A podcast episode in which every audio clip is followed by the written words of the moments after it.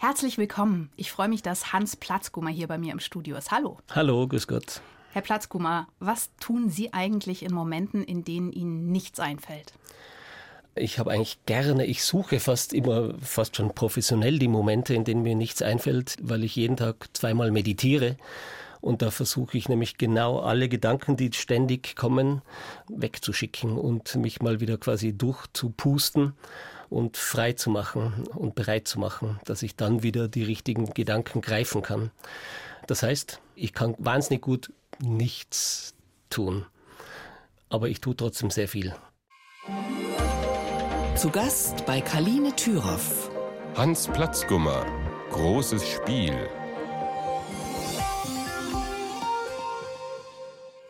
Schön, dass Sie da sind. Ich war mir nicht sicher vor dieser Sendung, ob es das überhaupt gibt bei Ihnen, das Nichtstun bei den unendlich vielen Songs, Alben, Soundtracks und Büchern, die Sie schon veröffentlicht haben. Wahrscheinlich müssen Sie sich dazu zwingen, oder? Das Nichtstun ist wahnsinnig wichtig. Es ist auch wie beim Schreiben eines Romans, ist das Weglegen der Arbeit wahnsinnig wichtig und das Pausen einlegen.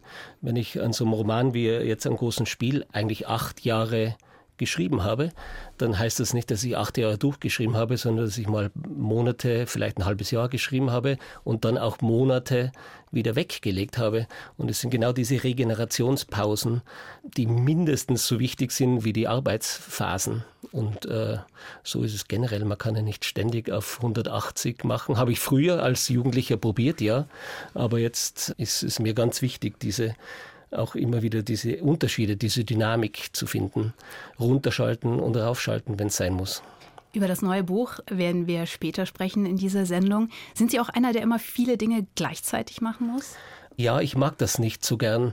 Ich habe dieses Multitasking nie geglaubt, wo das früher mal vor 20 Jahren war das irgendwie so in.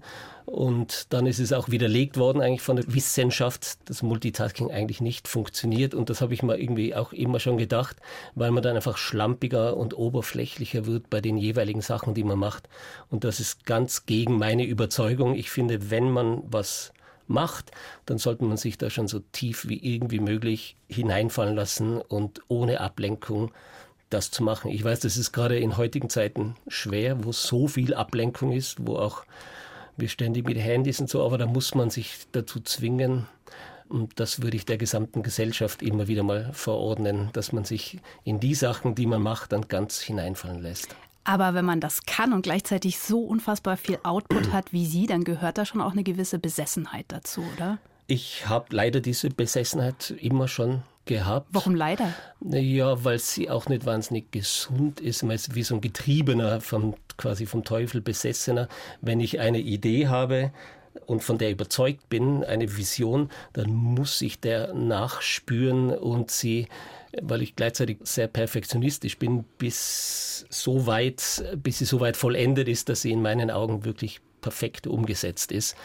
Und das ist auch wahnsinnig anstrengend für mich in diesen Phasen, aber auch für meine Familie und, und die Leute um mich herum in diesen Phasen, weil ich dann eigentlich auf gewisse Art und Weise auch nicht ansprechbar bin und mich äh, so autistisch irgendwie von der Welt auch abkapsel, in meiner eigenen Welt bin, wo ich gerade irgendein Ziel, irgendein künstlerisches Ziel nachverfolge und hoffe, dass ich das erreiche. Dann gibt es auch die Phasen, wo man das dann nicht erreicht, wo man dann nach einem Jahr Arbeit zum Beispiel an einem Roman feststellt, das war eine Sackgasse, das ist eigentlich nichts geworden und schmeißt dann in den Mülleimer. Das ist dann natürlich auch ein ernüchternder Moment. Bisschen schmerzhaft wahrscheinlich auch. Ja, aber das gehört unbedingt dazu. Das äh, habe ich auch gelernt. Das gehört einfach dazu. Das muss man auch machen, anstatt dass man irgendwie immer denkt, es gelingt alles, es gelingt einfach viel auch nicht. Und das Scheitern gehört genauso dazu wie das Reüssieren. Sie teilen Ihr Leben in Drittel ein, habe ich gehört. Im ersten haben Sie viele Abenteuer erlebt, viele wilde Abenteuer als Musiker. Den ersten Stadion-Gig mit 16, das erste Solo... 14, 14, 14 sogar. Ja. Das erste Solo-Debüt mit 17, dann mit 19 Underground-Star in New York. Im zweiten Drittel wurden Sie dann zum Romanautor, also zu dem, der die Abenteuer zu Papier bringt. Wo auf diesem Diagramm Ihres Lebens befinden wir uns jetzt gerade? Ich habe für mich, befinde ich mich jetzt gerade wieder in so einer Schwelle Quelle, glaube ich, von für mich gefühlt ganz persönlich der Eindruck von meinem zweiten auf mein drittes mhm. Lebensdrittel. Ich äh, werde jetzt nächste Woche 54. Ist vielleicht ein bisschen früh, wenn man denkt, für so ein Lebensdrittel, aber bei mir ist auch immer alles schon so ein bisschen schneller gegangen und hat früher angefangen, wie sie jetzt mit diesem 14 mit 14 mein größtes Konzert schon gespielt. Seitdem geht es nur mehr den Bach runter. Das geht bei mir alles schnell und ich habe auch das Gefühl, dass ich auch jetzt wieder in eine große neue Lebensphase und damit auch eine neue künstlerische Phase irgendwie eintrete. Und das ist toll. So Umstellungen sind immer schwierig irgendwie, aber wenn man sich darauf einstellt, auch total toll. Ich bin nach wie vor sehr neugierig und schau mal, was kommt. Fühlen Sie sich heute auf irgendeine Art und Weise angekommen? Auf jeden Fall natürlich mehr angekommen als in meinem ersten Lebensdrittel. Das war eher ein, ein wilder Rausch, wo ich tatsächlich, äh, ich bin immer damals als hyperaktiv beschrieben worden, als Kind auch schon, heute wird man ADHS dazu sagen. Das heißt, ich wollte immer jeden Tag möglichst viel Abenteuer und auch künstlerisch möglichst viel kreieren, möglichst viel erschaffen. Sonst war für mich der Tag ein verlorener Tag. Und das ist dann ungefähr bis zu meinem 30. Lebensjahr gut gegangen. Und dann habe ich einfach gemerkt, jetzt ist mal auch die Zeit angebrochen, wo man so viel angesammelt hat in seiner Historie und so viel mitschultert, dass man auch mal ins Reflektieren kommt. Und dann beginnt diese Zeit der Reflexion und ja, die transformiert sich jetzt wieder in irgendwas Neues. Mal schauen. In Ihrem Buch? Angekommen glaube ich nicht, wenn, um dies, zu dieser Frage nochmal zurückzukommen. Ich weiß nicht, was es genau heißen soll, angekommen. Das ist dann, wenn man stirbt und in seinem Grab lebt, dann ist man halt irgendwie dort angekommen. So weit bin ich noch nicht. Bei mir ist immer noch das Leben voller Veränderungen die ganze Zeit und dieses Panterei, dieser Fluss, den ich halt irgendwie mitschwimme, so gut es geht. In Ihrem Buch Expeditionen haben Sie mal geschrieben, das ist auch schon ein paar Jahre her. Ich freue mich auf das Alter, bin glücklicher mit jedem Tag, den ich älter werde. Ist das immer noch so? Ja, das ist tatsächlich immer noch so. Ich habe nie Angst vorm Älterwerden gehabt, sondern eher es ist auch eine gewisse Erleichterung, weil ich immer schon so viel irgendwie gemacht habe. Es ist eine gewisse Erleichterung, auch wenn nicht mehr so ein wahnsinnig langer Weg vor mir liegt. Ich merke aber auch jetzt tatsächlich in dieser Transformation gerade, in der ich stecke, dass ich auch diesen Weg, der diese vielleicht paar Jahrzehnte, die noch vor mir liegen könnten, die auch irgendwie ein bisschen mehr genießen will und, und das Gefühl auch habe, dass ich das darf. Auf jeden Fall. Wir reisen gleich mit Ihnen zusammen in das Tirol Ihrer Jugend. Vorher hören wir Musik von Ihnen, ein gar nicht so altes Stück aus dem Jahr 2020, das Sie mit Ihrer Band Convertible veröffentlicht haben. Everything and Everything haben wir ja, ausgesucht. Ja. Was müssen wir wissen über diesen Song? Dieser Song ist eigentlich wahnsinnig persönlich, nämlich er handelt eigentlich von dem Moment, wo ich meinen sterbenden Vater äh, verabschiedet habe, der fast in meinen Armen gestorben ist. Und ohne jetzt auf die lange Beziehung und auch schwierige Beziehung einzugehen, es war dann in diesem Moment, wo mein Vater dann wirklich von mir gegangen ist, so dieses doch friedliche Gefühl plötzlich da. Ich habe plötzlich gemerkt, äh, dieser Mensch lasst, gibt den Kampf jetzt auf, den er wahnsinnig lang geführt hat. Und das war irgendwie auch wahnsinnig schön. Also in einer gewissen Art und Weise habe ich da so eine Weisheit plötzlich in diesem wirklich ganz verschrumpelten und ganz knochigen Greis gesehen, der da fast in meinen Augen gestorben ist. Und das habe ich versucht in diesem Song irgendwie umzusetzen. Everything and Everything, Convertible.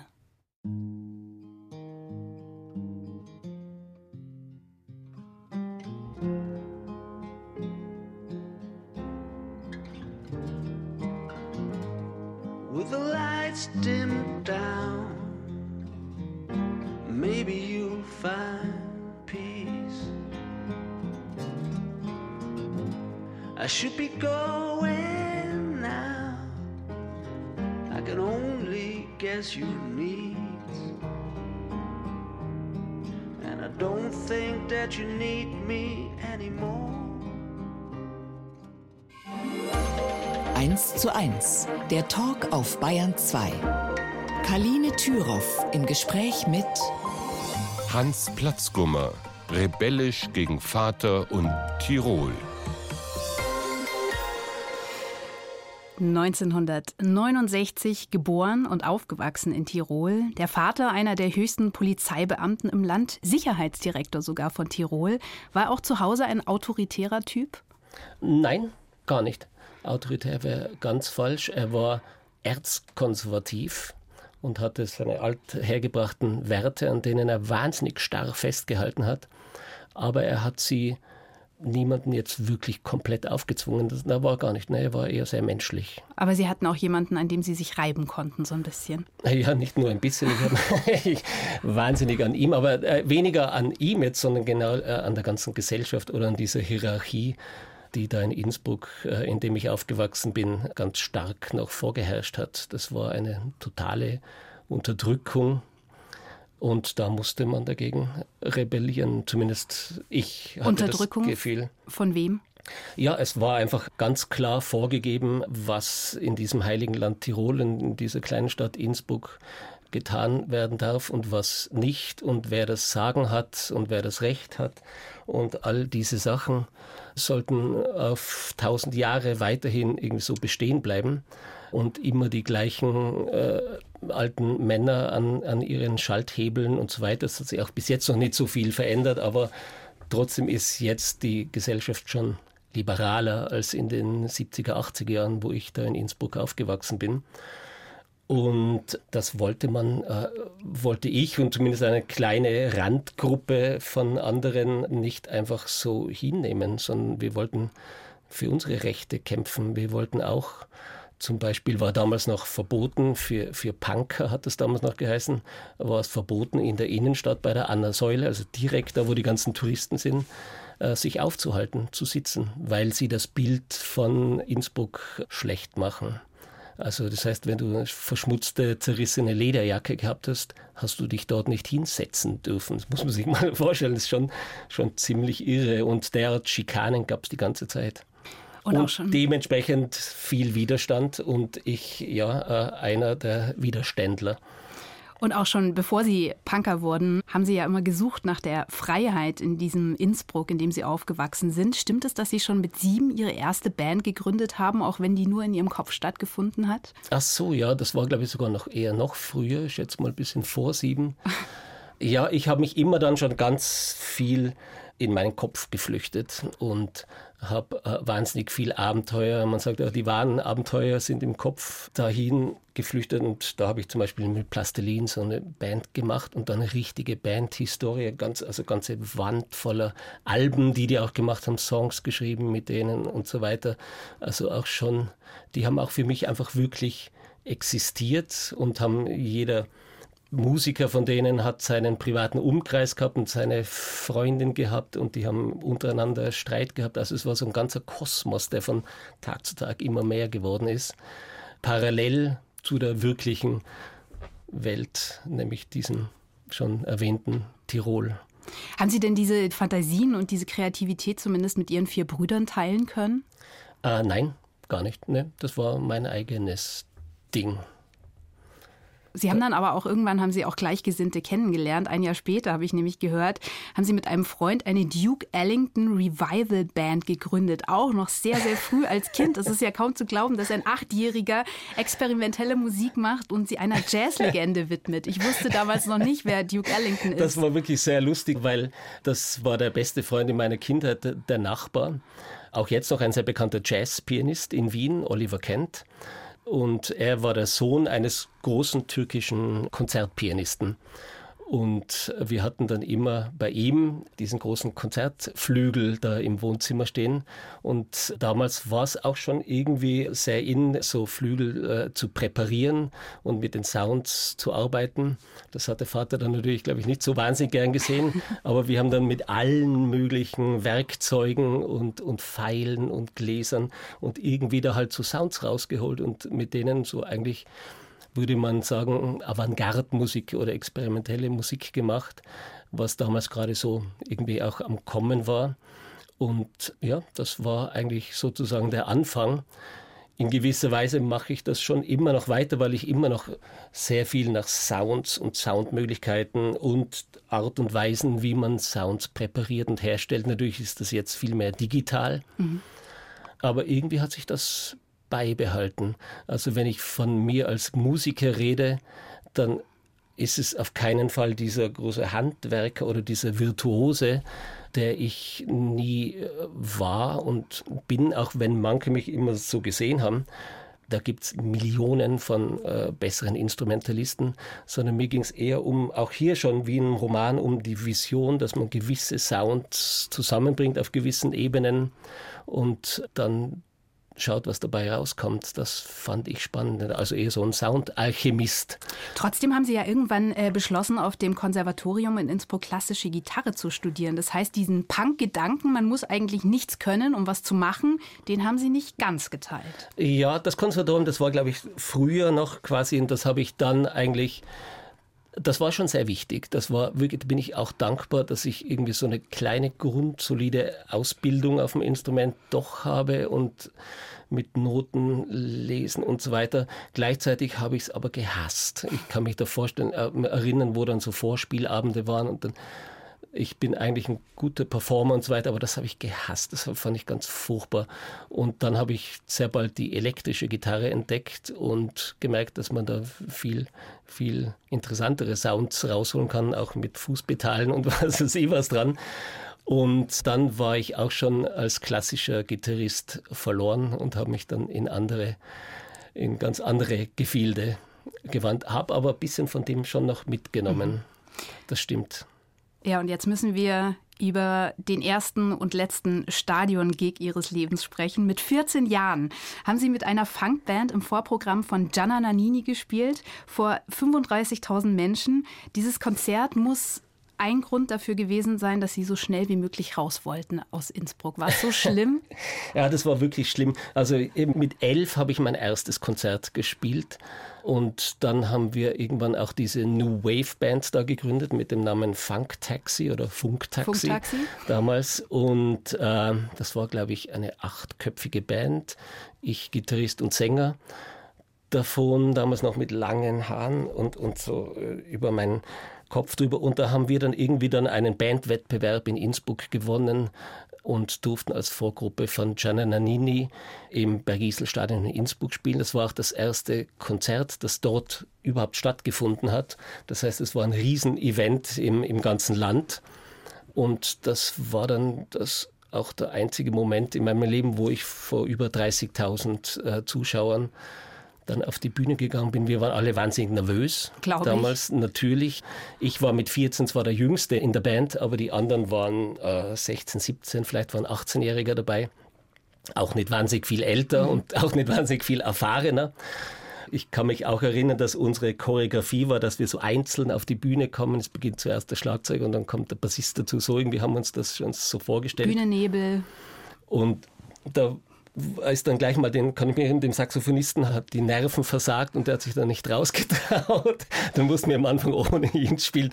Ich war dann irgendwann draußen und, und habe dann eigentlich gedacht, jetzt ist das diese große Rock'n'Roll-Karriere, jetzt bin ich Popstar und habe dann leider ganz schnell festgestellt, dass die Leute das zwar irgendwie lustig fanden, aber 0,0 interessiert an dieser unbekannten Vorband waren, sondern höchstens auf Gianna Nannini gewartet haben, aber eher eigentlich nur bei diesem Event dabei waren. Es ist ihnen natürlich überhaupt nicht um unsere Musik gegangen und das war eine erste Ernüchterung für mein Ego, auch ganz gut. Aber irgendwann habe ich dann auch beim Spielen dann gar nicht mehr hingeschaut, weil mich das so deprimiert hat, wenn man gemerkt hat, man spielt hier, man muss hier, darf hier noch quasi eine halbe Stunde spielen und niemanden interessiert Und es, dann ist es gerade schmerzlich, wenn das so viele Leute da draußen sind. Und irgendwann habe ich dann gar nicht mehr hingeschaut wo ich dann wieder mal hin, plötzlich höre ich so ein das Publikum aufbrausen und jubeln. Da dachte ich, jetzt haben wir sie doch vielleicht irgendwie noch geknackt.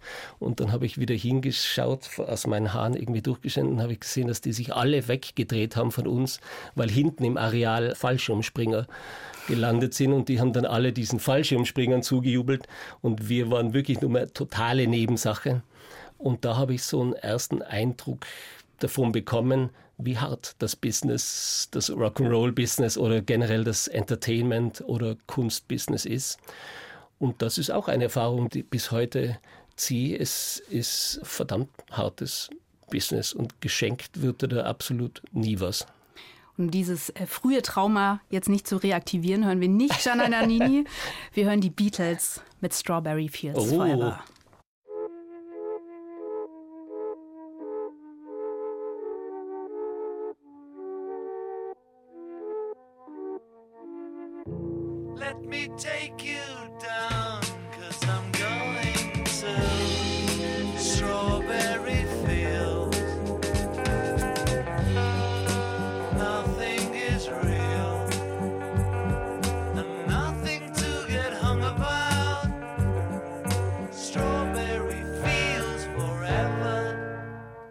Den hat er sich gewünscht, Hans Platzgummer. Da bin ich aber Beatles. froh, dass ich mir den gewünscht habe. Ich wusste es ja gar nicht mehr, aber das ist einfach ein toller Song. Ich habe ihn gerade letzte Woche mal wieder angehört, weil, weil dieser neue Beatles-Song rausgekommen ist, Now and Then, auch ein alter John Lennon-Demo-Aufnahme, dass die jetzt wieder da neu rausgebracht haben.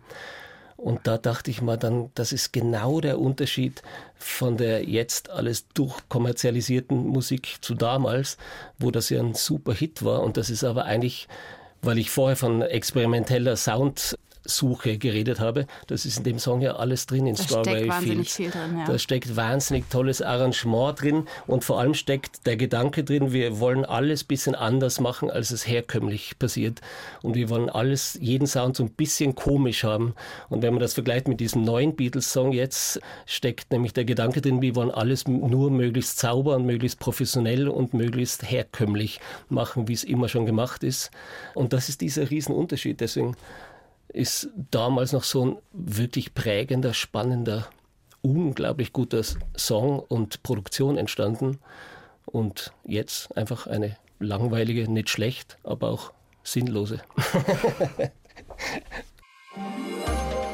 Zu Gast bei Kaline Thüroff. Hans Platzgummer, erstes Drittel Rock'n'Roll. Wir haben schon gehört vorhin, Hans Platzkummer teilt sein Leben in Drittel ein und gerade erzählt er vom ersten. Die Rock'n'Roll-Karriere wurde in Innsbruck gestartet, dann aber zwecks Nährboden in die weite Welt verlegt. Am Tag nach dem Abi oder der Matura bei Ihnen, da ging es erstmal nach Berlin und dann 1989 nach New York. Ohne Geld, aber mit einem Traum, nämlich welchem? Natürlich ein möglichst wilder, möglichst aufregendes äh, Rock'n'Roll-Musikerleben zu führen, möglichst erfolgreich mit allem, was dazugehört. Und der Traum ist, wie es manchmal mit dem American Dreams anscheinend so ist, auch wahnsinnig schnell Wirklichkeit geworden. Ja, Sie haben äh, nach dem, also eigentlich seit dem Tag Ihrer Ankunft in New York unfassbar viele Konzerte dort gespielt, mehrere in der Woche. Wie schafft man das, wenn man ursprünglich gar keine Kontakte hat? Das weiß ich nicht. Das war halt gerade irgendwie der richtige Moment. Wir wollten ja eigentlich auch gar nicht in New York bleiben, sondern eigentlich nach San Francisco. Das war eigentlich unser Sehnsuchtsort. Wir wollten in New York nur irgendwie ein bisschen arbeiten, dass wir uns ein Auto ausleihen können oder vielleicht kaufen können und mit dem dann nach San Francisco kommen und dort dann für immer bleiben. Das wäre eigentlich der Plan gewesen.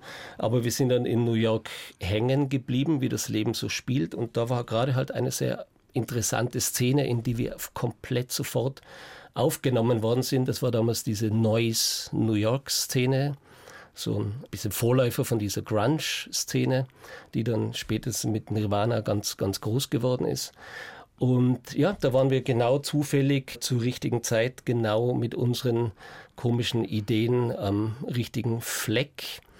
Und wir, und, das ist ein Tiroler Freund und Sie, Sie genau, eine Band, die hieß HP Zinker damals. Das ist der Bassist.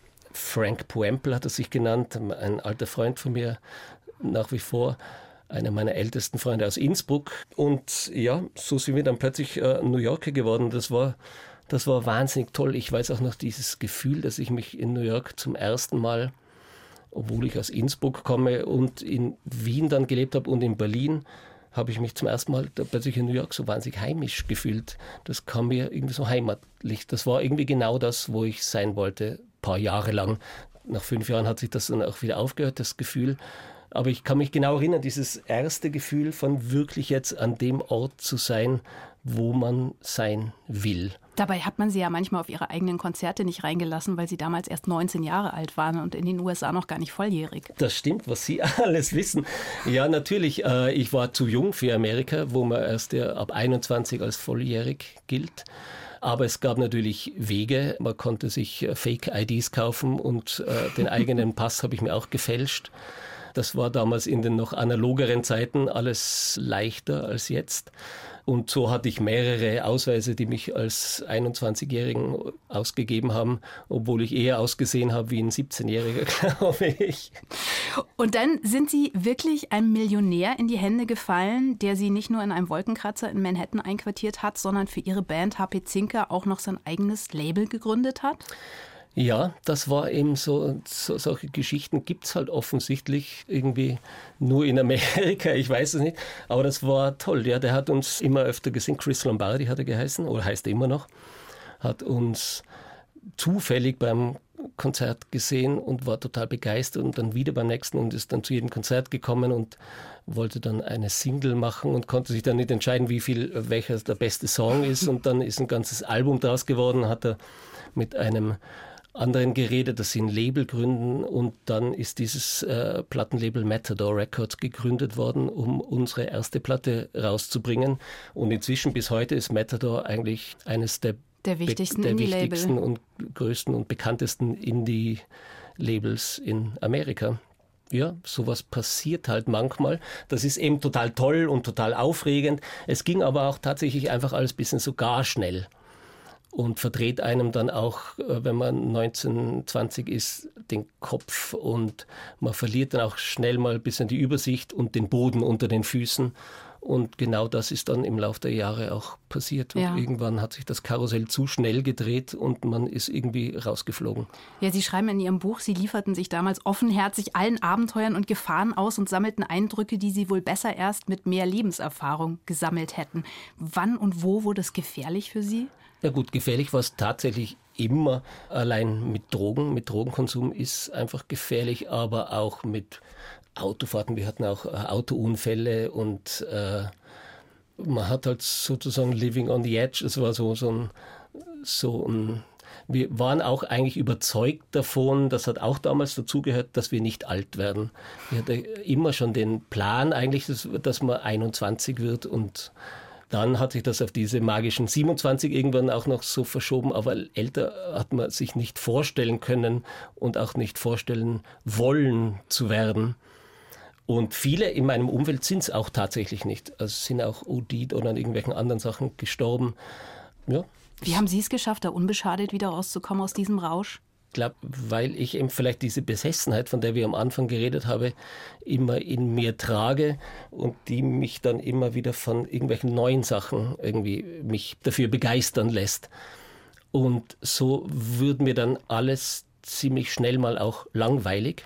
Wenn es ein neues Ziel gibt, dann gibt es auch ein neues Ziel. Und so bin ich dann irgendwie da auch äh, rausgekommen. Mich hat auch dann die Gitarre irgendwann nicht mehr interessiert und auch dieser Sound nicht mehr interessiert. Ich wollte dann eher was anderes machen. Bin dann auch nach Los Angeles irgendwann und habe Filmmusik studieren angefangen und bin dann als Musiker ganz in die elektronische Musik gerutscht, die damals in den, das war in den frühen oder Mitte 94 sowas, Mitte 90er, gerade so aufgekommen ist und spannend total und für mich viel spannender waren. Und dann habe ich alles da reingeworfen mhm. und bin über diesen Weg dann auch wieder aus gewissen Kreisen, die vielleicht ungesund für mich waren, rausgekommen und auch aus Amerika dann wieder rausgekommen und nach kurz nach London und dann nach Hamburg gezogen. Da kommen wir gleich dazu. Was haben Sie denn Ihren Eltern erzählt, wenn Sie telefoniert haben von New York nach Tirol? Ah, Habe ich fast nie.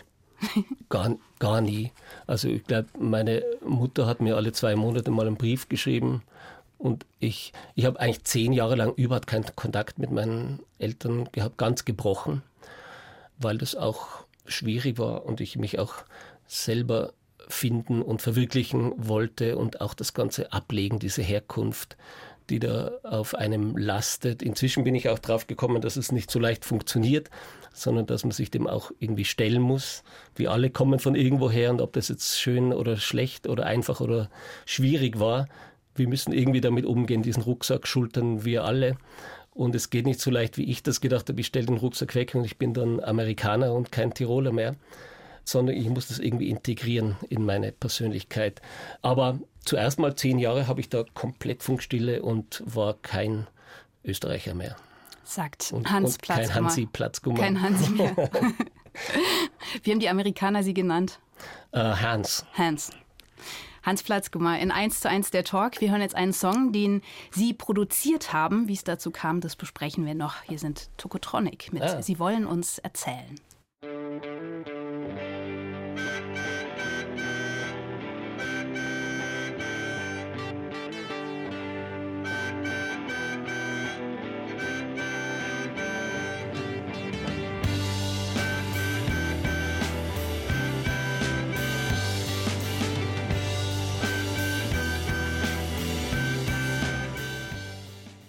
Tokotronic. Sie wollen uns erzählen, ein Song produziert von meinem Gast heute in 1 zu 1 der Talk von Hans Platzgummer.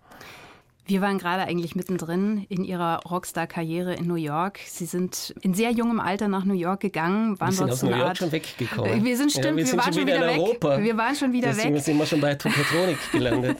Das hat nichts mehr mit New York zu tun. Genau, aber mich würde trotzdem noch interessieren, warum war dieser Traum Amerika irgendwann zu Ende für Sie? Das waren viele Gründe, aber was mich wirklich damals so fertig gemacht hat, war diese, diese Oberflächlichkeit, die in der Gesellschaft stattfindet. Das habe ich irgendwann echt nicht mehr ertragen. In Los Angeles ist dann mir alles nur mehr wie eine Fassadenstadt vorkommen und alles nur Requisite. Und alle Menschen waren sehr freundlich und sehr offen, aber es ist nie wirklich tiefer gegangen und es, auch, auch auf einem intellektuellen Level ist es mir irgendwie zu wenig weit gegangen.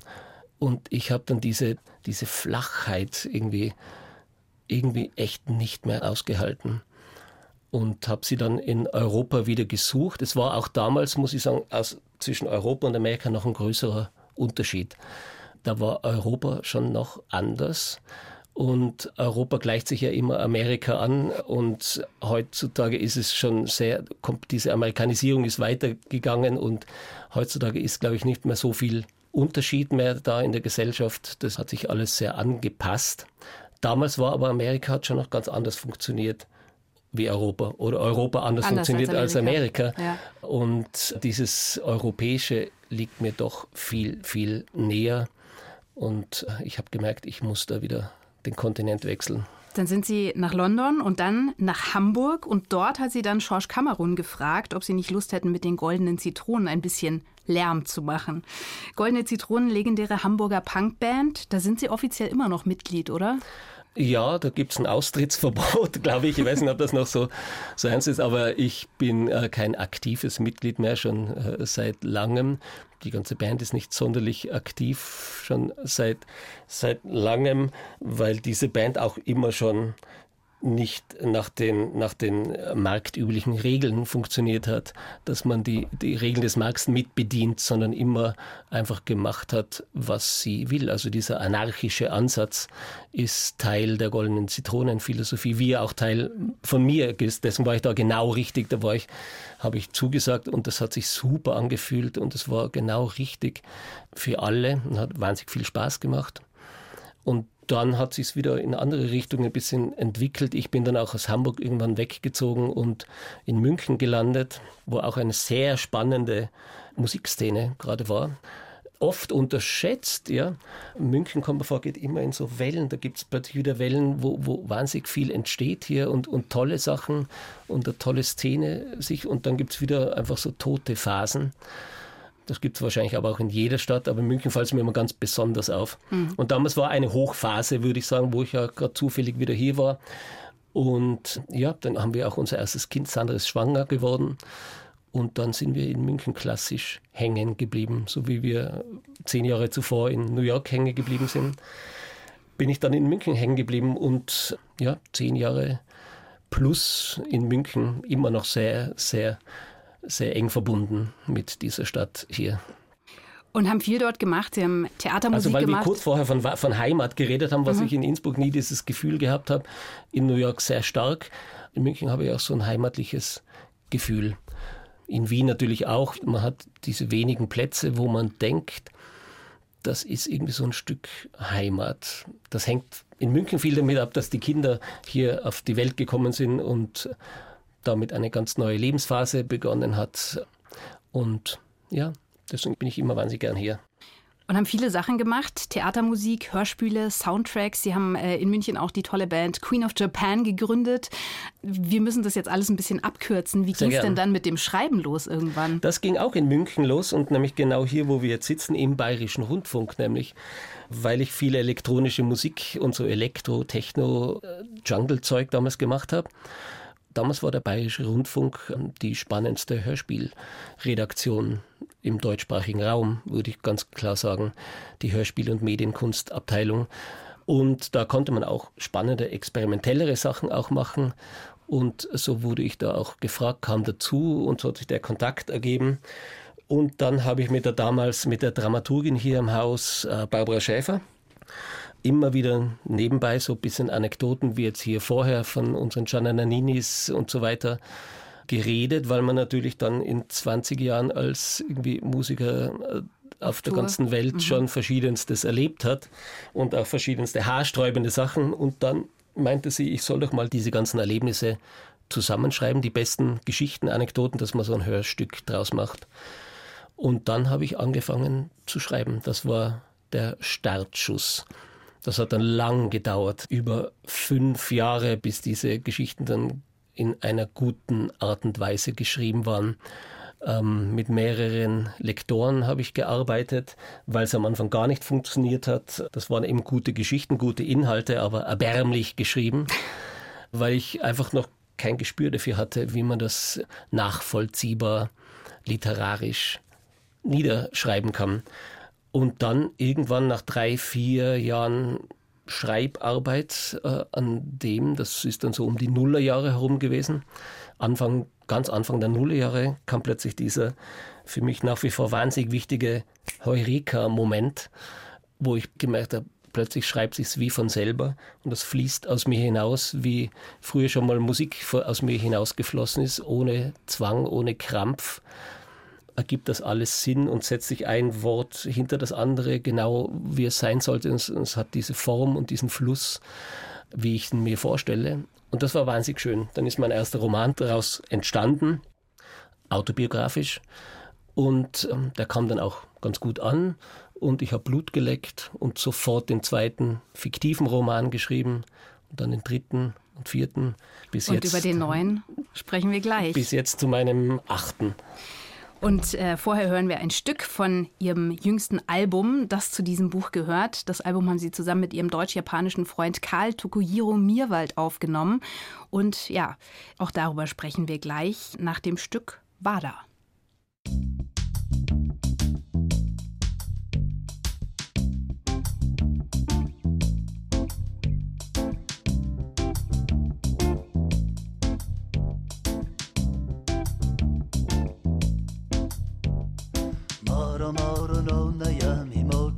きゆる雪の風愕然と夢の寒ればおほほがかな壁の上にじっと動かぬハエのごと我も命をここに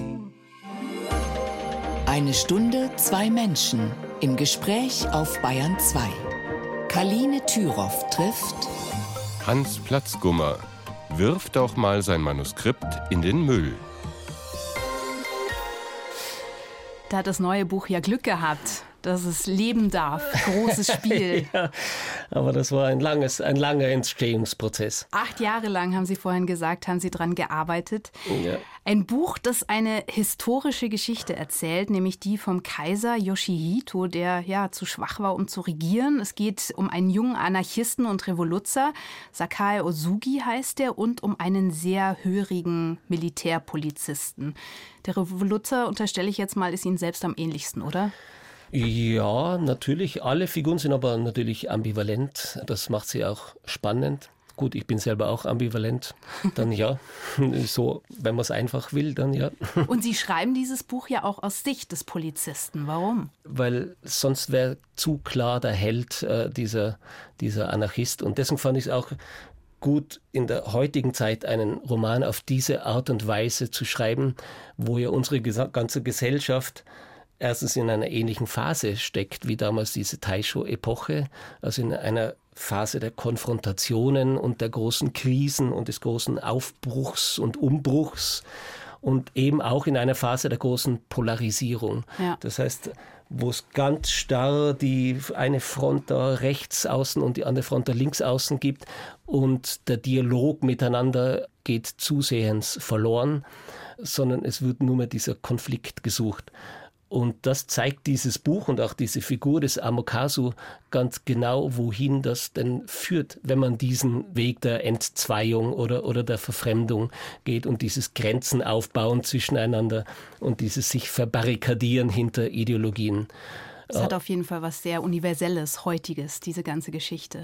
Ihr Freund Karl Tokojiro Mirwald, den wir vorhin auch haben singen hören in dem gemeinsamen Song Wada, ist nicht ganz unschuldig an dem Buch. Er hat sie erst auf diese Geschichte gebracht. Oder was hat er Ihnen ja. erzählt, dass Sie gesagt haben, da muss man ein Buch draus machen? Ja, das war vor acht Jahren, 2015, sind wir hier in, in München, in Heidhausen, in einem bayerisch-japanischen Lokal zusammengesessen und Bier getrunken und dann hat er mir von diesem Sakai Usugi, diesem Anarchisten damals in, in Japan erzählt und dessen Frau Ito, die eine der ersten und radikalsten Feministinnen war damals und von dieser Zeit, dieser Taisho-Epoche, wo unter einem schwachen, nicht autoritären Kaiser zum ersten Mal in Japan plötzlich oben eine Art Machtvakuum entstanden ist und dann sich unten allerlei neue Ideologien und Ideen und Visionen ausbreiten konnten, die bis dahin unerhört waren in dieser sehr strikten, rigiden Kultur.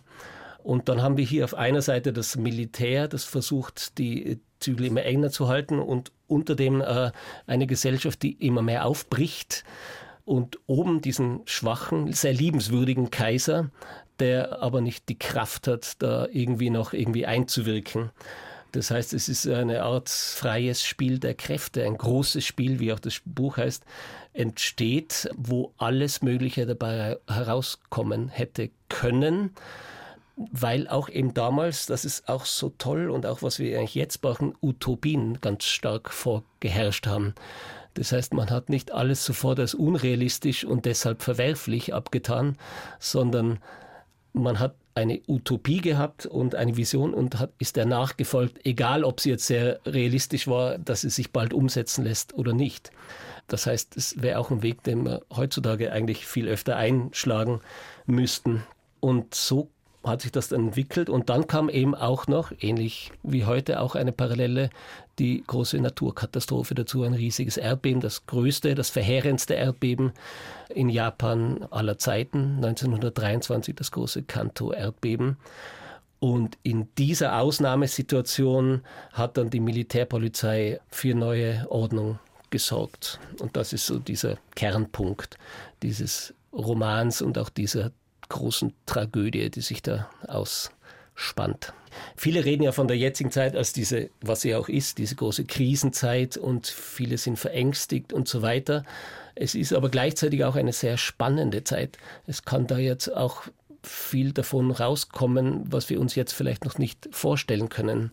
Das ist immer mein größter Trost, den ich in allen Situationen habe, dass wir nämlich einfach die Zukunft nicht wissen auch wenn wir uns das immer vorstellen, vielleicht jetzt ganz in Dystopien ganz düster vorstellen und auch wenn alle Tendenzen vielleicht in eine düstere Richtung wagen, tatsächlich wissen, tun wir es nicht. Sagt Hans Platzkummer hier in 1 zu 1 der Talk. Ich sage an dieser Stelle auf jeden Fall vielen Dank für Ihre Zeit und viel äh, Glück und Erfolg bei allem, was noch kommt. Sehr viel, danke. Danke für die Einladung. Es war mir eine Freude.